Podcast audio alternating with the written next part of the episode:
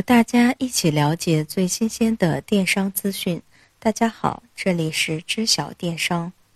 目前，中国建材装饰市场规模高达近五万亿元，呈现市场庞大、同质化严重、低效、信息化程度低、物流成本高等特征。随着电子商务的快速发展，建材装饰业逐渐成为互联网提升改造的一大热点。通过互联网及创新模式对传统建材装饰业进行供应链整合，将是未来趋势。六月四日消息，京东物流与合作方举行了为绿色出行而生太阳能智慧配送车启动仪式，首批五十辆太阳能智慧配送车交付京东物流使用，并将于近期投入六一八期间北京部分地区的日常配送。此款太阳能智慧配送车。可提升配送车辆续航能力百分之五十，晴天二十公里以上，晴到多云约十六公里，并有效防止电池过度放电，提高电池使用寿命。同时，该车辆搭载互联网智慧系统，能够实现一键启动、一键诊断、一键抢修、智能防盗、远程锁车、电子围栏、路径规划、轨迹回放等多种功能。为配送小哥提供了更优质的产品体验和更智慧的出行解决方案。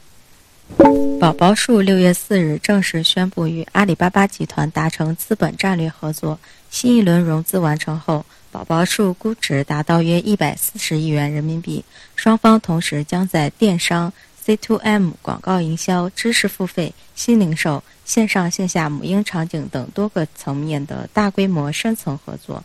宝宝树创始人兼 CEO 王怀南表示，在复兴好未来等一系列战略合作伙伴的大力推动下，宝宝树获得了高速发展。而此次引入阿里巴巴集团，无疑将对宝宝树商业能量的全面释放赋予更加强劲的动力。据《纽约时报》披露。在过去多年中，Facebook 一共和大概六十家设备厂商签署了协议，向他们提供用户隐私信息。这些厂商中包括了三星、苹果、微软、黑莓、亚马逊等。今年初，Facebook 爆发英国剑桥分析公司获取信息的丑闻后，上述的合作中一共有二十二项停止，但是其余合作继续生效。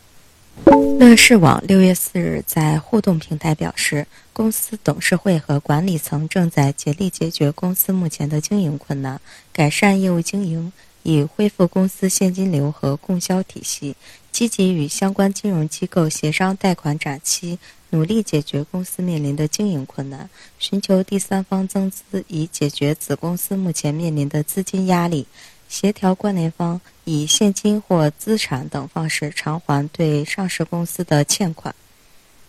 据网贷之家近日发布的 P2P 网贷行业2018年五月月报数据显示，五月网贷成交量为1826.6亿元，环比四月上升5.53%，同比下降了26.6%。受平台资产端限制。五月网贷行业平均借款期限为十二点零二个月，环比拉长零点四四个月，同比拉长三点三六个月。本月平均借款期限延续近半年拉长趋势，并连续创 P2P 网贷行业历史新高。腾讯腾安基金近日与易方达、嘉实、富国招商在内的多家基金公司签订代销协议，并积极招兵买马。扩充分析师团队，在获得基金销售牌照近六个月后，腾讯旗下的第三方基金销售机构腾安基金终于正式进军基金第三方销售市场。国家邮政局六月四日发布《二零一七年邮政行业发展统计公报》，二零一七年邮政行业业务总量突破九千亿元，收入突破六千亿元，快递业务量突破四百亿件。对国家商贸流通和社会生产生活形成了有力支撑。六月五日消息，市场消息称，小米香港上市部分最快周四进行上市聆讯，月底公开招股，七月上旬至中旬挂牌。而其同样就内地 CD 二上市做准备，并令香港上市日期出现两个版本：一按原定化，本月二十八日定价。七月九日，CDR 上海挂牌；十日，香港挂牌。二为配合内地 CDR 细则发布，内地香港定价日同在七月九日、七月十六日 CDR 上海挂牌，十七日在港挂牌。小米拒绝评论传闻。六月四日晚间消息，据日本经济新闻报道，美国最大零售企业沃尔玛正在加快调整海外战略，将积极投资印度和中国等增长市场。另一方面，沃尔玛将放弃旗下的英国超市。该公司 CEO 董明伦表示，正在推进业务调整，今后包括旗下的日本西友等在内，沃尔玛将推进海外业务的重组。